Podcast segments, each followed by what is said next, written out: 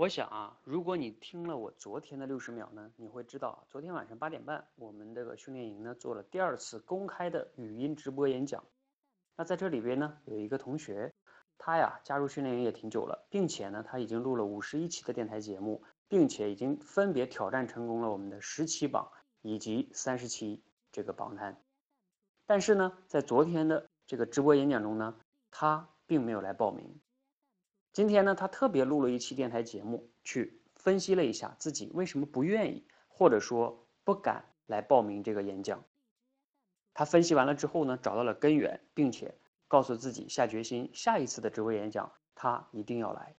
我相信啊，训练营中有好多的同学和他一样，都会面对直播的时候呢，有各种担心和顾虑。那我请大家呢，可以去听一听他对自己的分析，或许会对你带来启发和帮助，了解一下他的故事。回复“理由”两个字，理由。